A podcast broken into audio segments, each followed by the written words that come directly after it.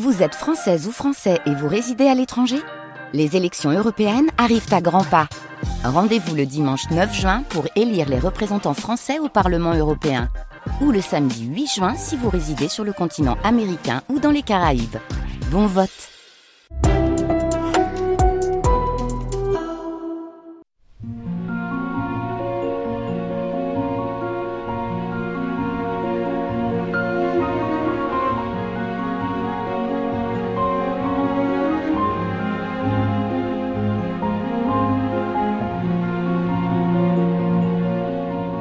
France Culture.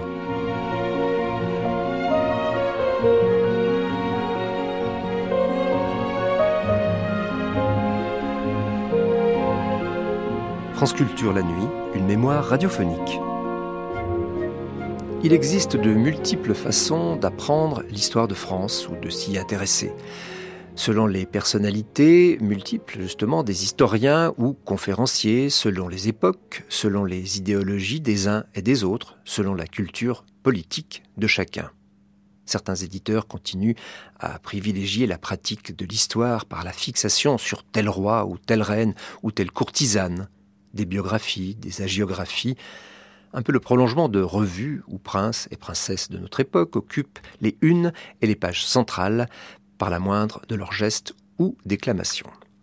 La conférence qui vient appartient à cet univers où l'on raconte l'histoire en narrant les amours, si possible contrariés, de telle bergère avec tel prince ou tel roi. Son auteur, Gabriel Olivier, regrettait au début des années 50 le snobisme de l'abjection, le goût malsain de l'époque pour ce qui n'est pas pur, et conseillait vertement aux écrivains et journalistes, pour le bien de la France, une littérature de l'anapurna, car au lieu d'aller chercher des héros dans les bagnes, il fallait retrouver ces héros et ces saints. Les grandes conférences, Mademoiselle de la Vallière par Gabriel Olivier, première diffusion sur la chaîne nationale le 23 novembre 1953. Mesdames, Messieurs, au mois d'avril 1661, une jeune fille de petite noblesse arrive, comme beaucoup d'autres, à la cour pour y parfaire son éducation. La cour est à Fontainebleau. La jeune fille vient de Touraine.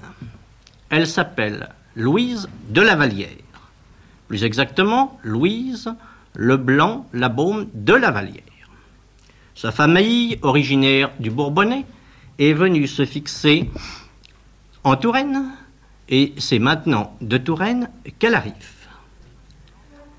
Elle a passé euh, toute son enfance à la cour de Gaston d'Orléans, frère de Louis XIII, euh, pour la raison euh, simple que voici. son père étant mort de très bonne heure. Son père de la Vallière était gouverneur d'Amboise, avait donné des marques de fidélité répétées à son roi. Il l'avait laissée orpheline en très bas âge et la voici confiée à sa mère. Sa mère épouse en seconde noces M. de Saint-Rémy, qui était le premier maître d'hôtel de Gaston d'Orléans. La voici donc attachée à la cour de ce prince. Elle passe donc toute son enfance à Orléans et Amboise. Elle arrive, à peine âgée de 18 ans, à Fontainebleau, où se trouve la cour. La petite de la Vallière, sortant de sa terre, cette petite jeune fille de petite noblesse provinciale, tout de suite éblouie par la cour de Fontainebleau et naturellement ensuite de Versailles, hum, a fait des confidences. C'est une jeune fille. Il est normal qu'elle fasse des confidences à une autre jeune fille. Cette autre jeune fille s'appelle Mademoiselle d'Artigny. Et elle lui a dit, oh, que le roi est beau. Euh, quel dommage. Et qu'il soit si loin de nous. Qu'il est beau. Mademoiselle d'Artigny n'a pas pu retenir sa langue. Les choses se sont répétées. À Saint-Cloud d'abord, puis au Louvre, puis à Versailles tous ces mots, tous les mots de ce genre étaient euh, très attentivement entendus. Et bientôt, le roi, ayant entendu parler de cette jeune fille qui avait pour elle une telle admiration, a donc décidé de se la faire présenter. Et c'est ainsi qu'un jour, allant à Saint-Cloud, voir encore à ce moment-là sa belle-sœur, il s'est fait présenter mademoiselle de la Vallière. Et mon Dieu, tout de suite, il a été extrêmement séduit.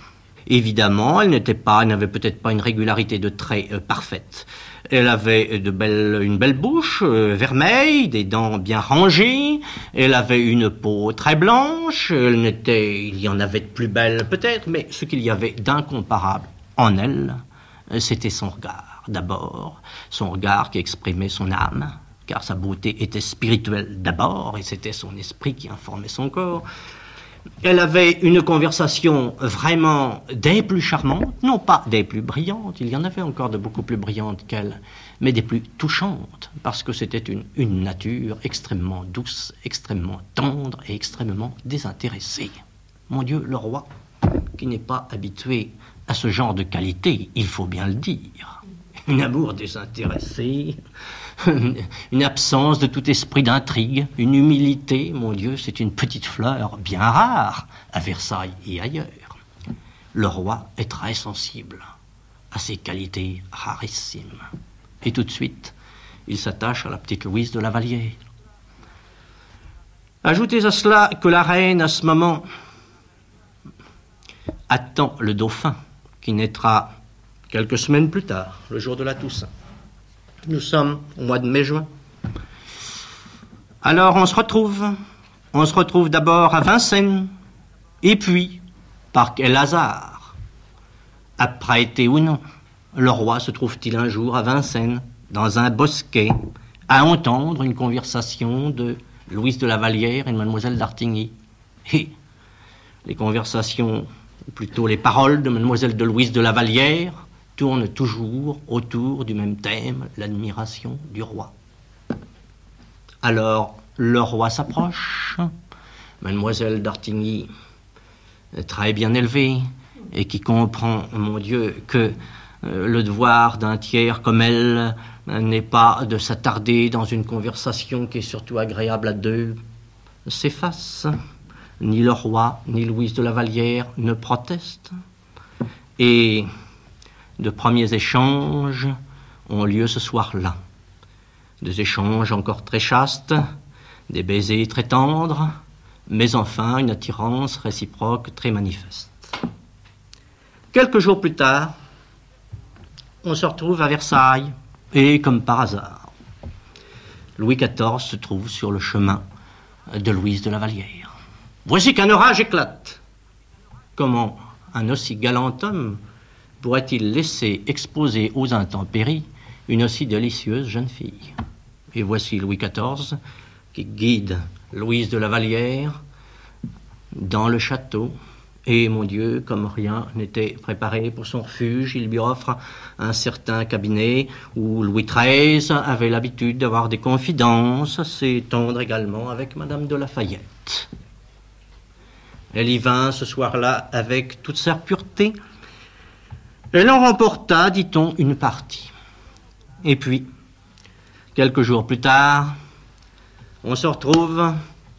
Louis XIV devient plus audacieux. Elle lui dit, Sire, je veux, ne veux qu'un amour pur. Louis XIV respecte encore cette pureté, puis un autre jour il ne la respecte plus. Et le roi compta dans ses fastes une victoire de plus. Alors, voici cette jeune fille de 18 ans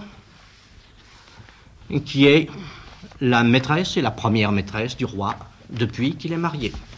Oh, il en a compté d'autres, au moins avant son mariage. Après, je ne crois pas. Il a eu des résistances aussi.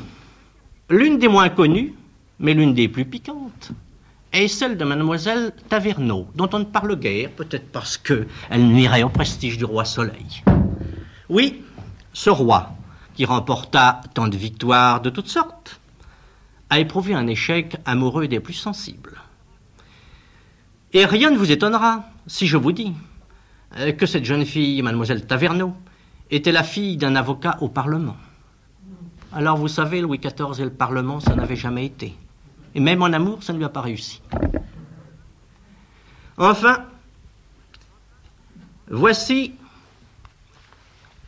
voici donc le roi, amant de mademoiselle de Louise de la Vallière. D'abord, inutile de vous dire que les choses restent secrètes, qu'on s'évertue à les rendre et à les laisser secrètes mais euh, que bien vite les choses se trouvent devinées, murmurées. A lieu un an après, après cette victoire, une fête splendide qui a donné son nom à une place de Paris qui s'appelle la place du Carrousel. Et nous entrons alors dans une période particulièrement éblouissante du règne de Louis XIV ce qu'on pourrait appeler la fête galante, qui n'a cessé de discontinuer pendant quelques dix ans. Alors commencent les premières conspirations contre la Vallière. À la suite de quel papotage, à la suite de quelles premières intrigues voyons-nous Louise de la Vallière faire une première retraite à Chaillot? Nous ne le savons guère. Il n'y a que des supputations. On a dit en tout cas qu'elle avait refusé, et ça paraît établi, qu'elle avait refusé de dévoiler à Louis XIV un secret que Henriette d'Angleterre lui avait confié. Quel est ce secret? C'est là que les hypothèses sont ouvertes.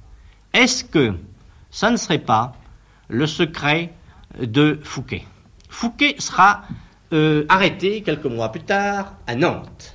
Or, il résulte du procès de Fouquet que mon Dieu, il s'était, par ses munificences, attaché beaucoup de dames de la cour.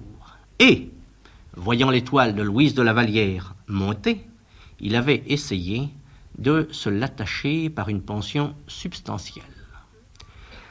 Il semble que Louise de la Vallière s'en soit tout de suite confiée à Henriette d'Angleterre, qu'Henriette d'Angleterre l'ait empêchée d'en parler au roi, alors qu'elle voulait en parler, toujours est-il qu'elle cache quelque chose au roi.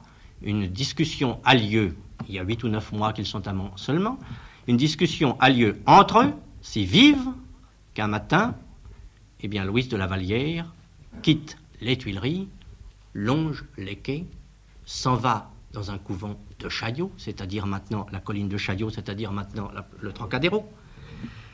Et là, il y avait un couvent très riche et très puissant de la visitation, toujours humble, elle n'ose s'y présenter. Trop grand pour elle, elle ne se sent pas assez pure. Alors elle va dans un misérable couvent de chanoinesses qui se trouve également sur la colline de Chaillot. On refuse de la recevoir dans la clôture. Elle se jette dans le parloir à l'entrée du cloître. Elle est là, par terre, désolée de ce qui est arrivé, dans son amour blessé. Très bientôt, au Louvre, le bruit se répand. Vous savez, la Vallière est entrée en religion. Ce jour-là, le roi reçoit en audience de congé l'ambassadeur d'Espagne, Don Cristoval, et il surprend des mines curieuses, les unes railleuses, les autres sarcastiques. Qu'est-ce cela? Et il entend La Vallière est entrée en religion. Qu'est-ce cela? Il expédie très vite son ambassadeur. Il brusque un peu la cérémonie. On était en carême. On vient l'avertir qu'un sermon l'attend. Il laisse là le sermon.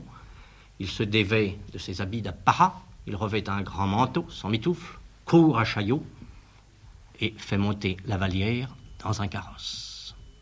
La voici qui revient, éplorée, à peine pardonnée, c'est la première intrigue qui a porté ses premiers fruits.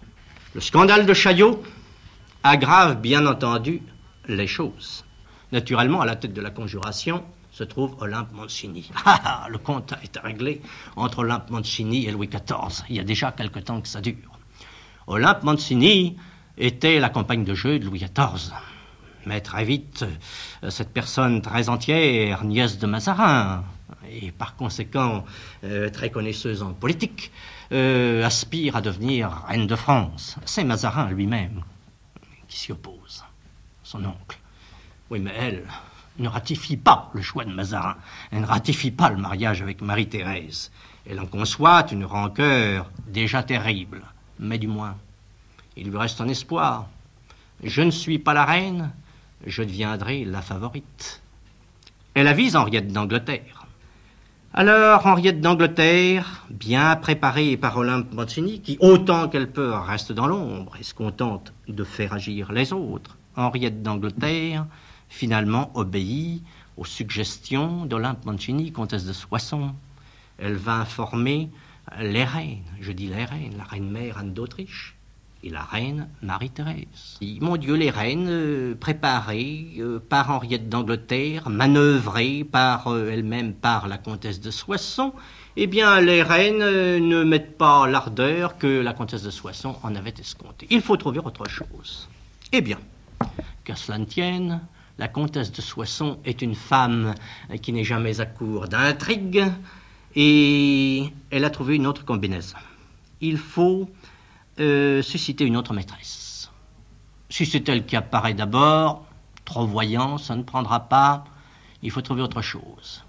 Elle a jeté son dévolu sur une petite jeune fille, la petite Lamotte d'Ancourt, euh, qui a paru, mon Dieu, rencontrer certaines faveurs déjà auprès de Louis XIV l'année précédente. Elle a l'air de plaire au roi, elle est bien dans la main de la comtesse de Soissons, eh bien, il faut que Louis XIV, que la petite Lamotte Audencourt rentre dans les faveurs du roi. Après, euh, la petite Lamotte Audencourt, on en fera ce qu'on voudra.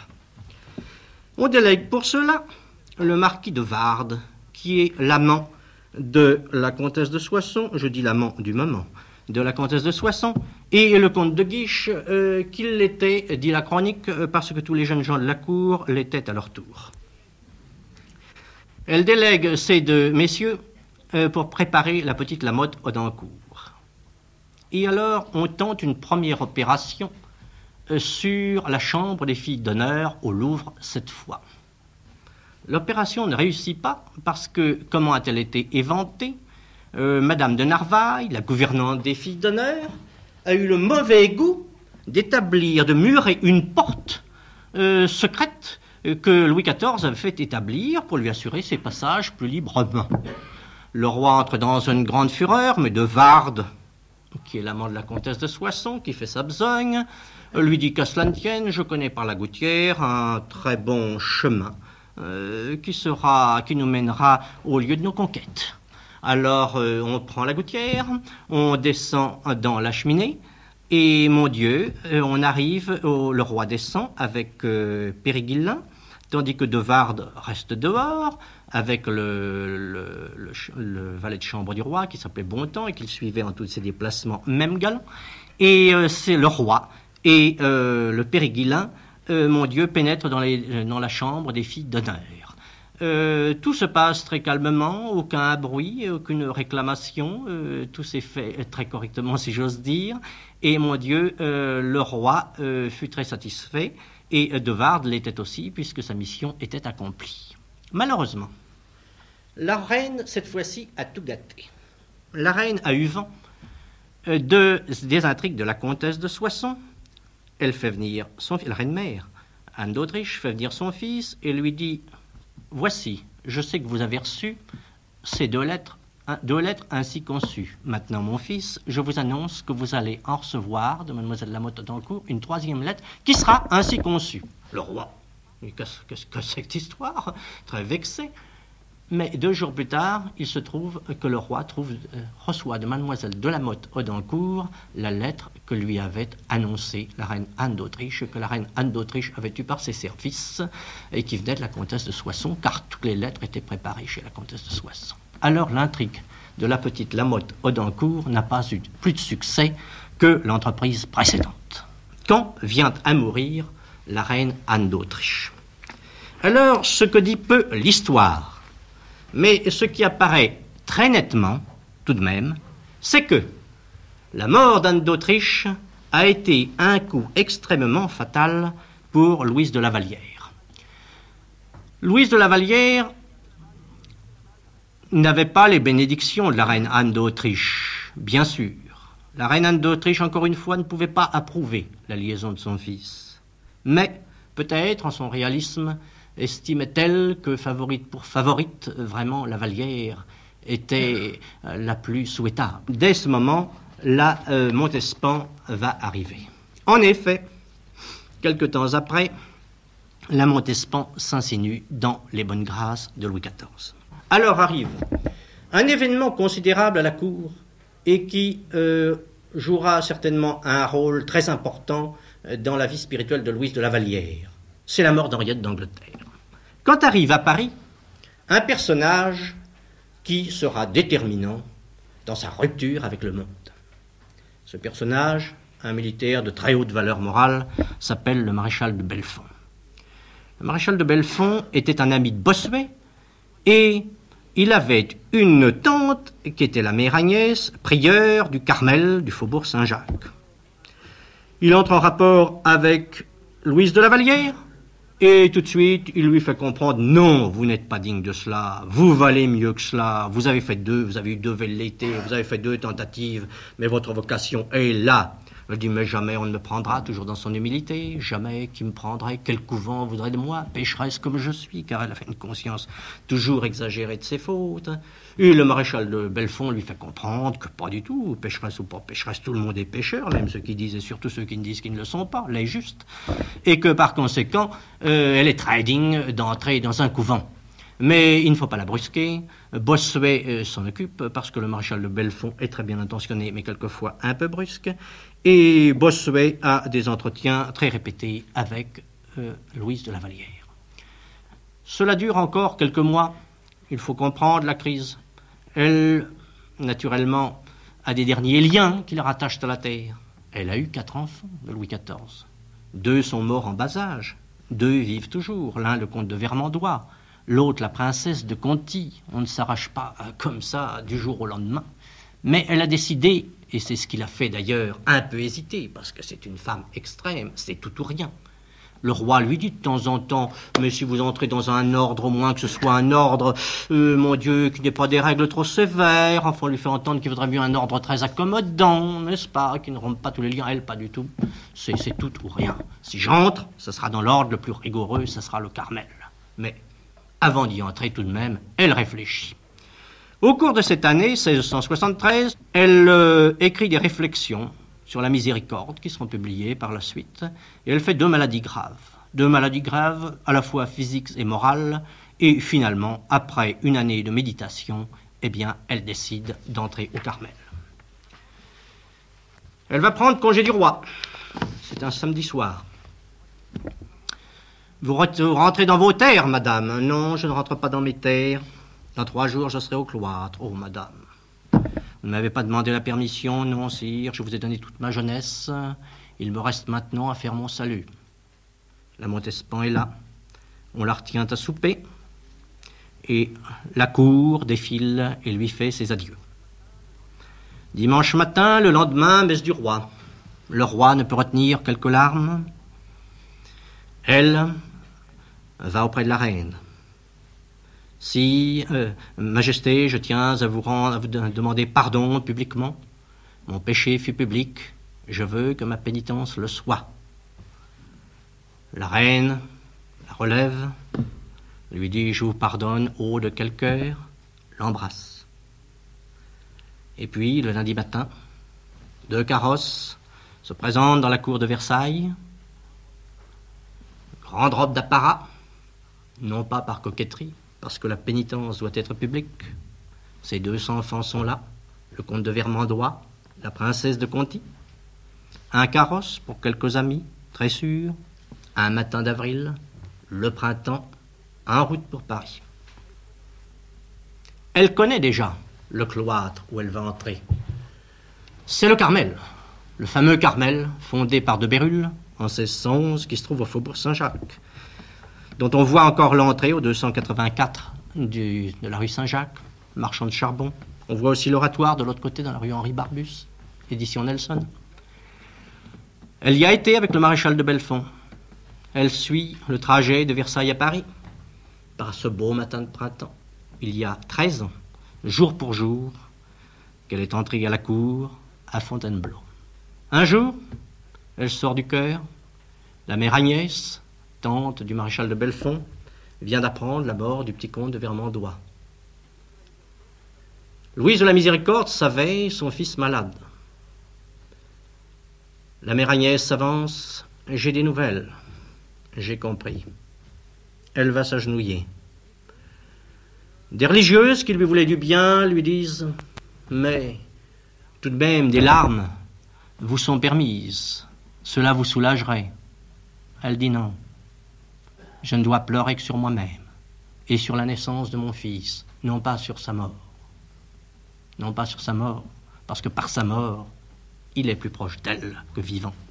Il y a 36 ans qu'elle est entrée. Elle a eu 10 ans de bonheur à peine. Bonheur terrestre.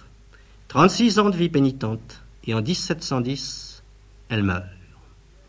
Elle avait prié le ciel de lui envoyer de grandes souffrances pour expier ce qu'elle croyait ses grands péchés, toujours dans sa conscience exagérée de ses fautes.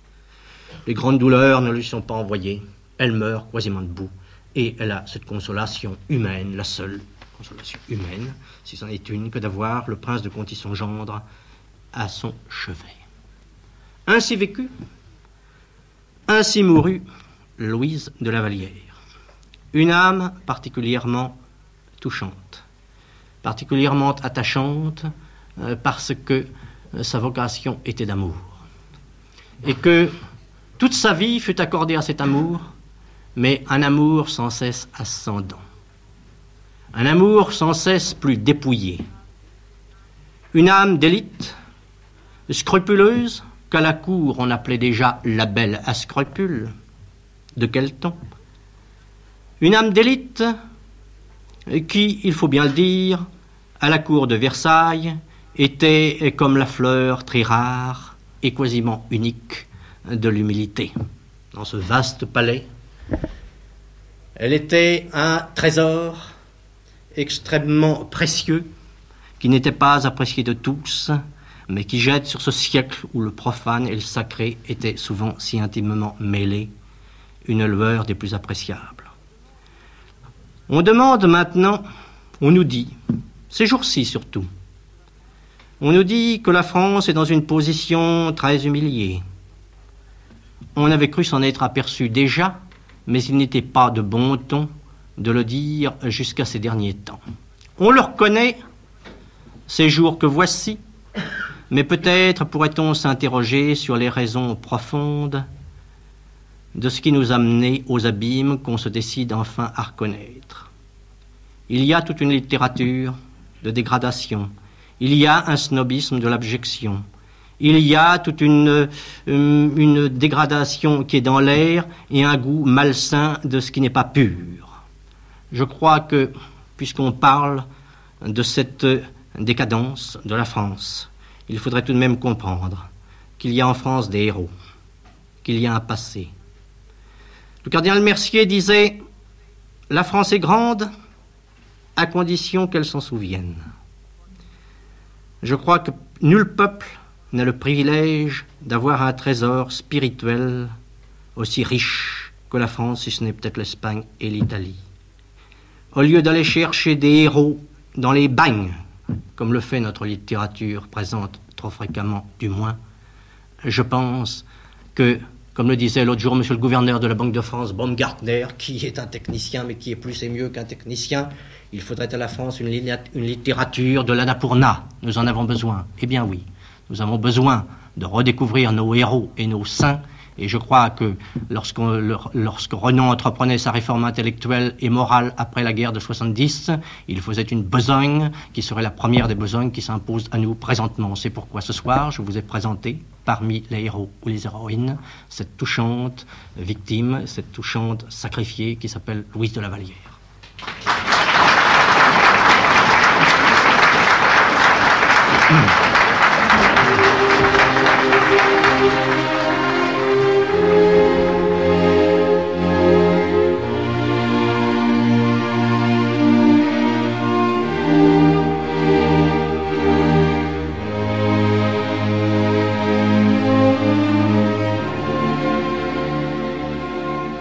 C'était les grandes conférences, Mademoiselle de la Vallière par Gabriel Olivier, Première diffusion sur la chaîne nationale le 23 novembre 1953. Vous pourrez réécouter cette conférence en ligne ou la télécharger durant un an sur le site franceculture.fr, rubrique Les Nuits de France Culture.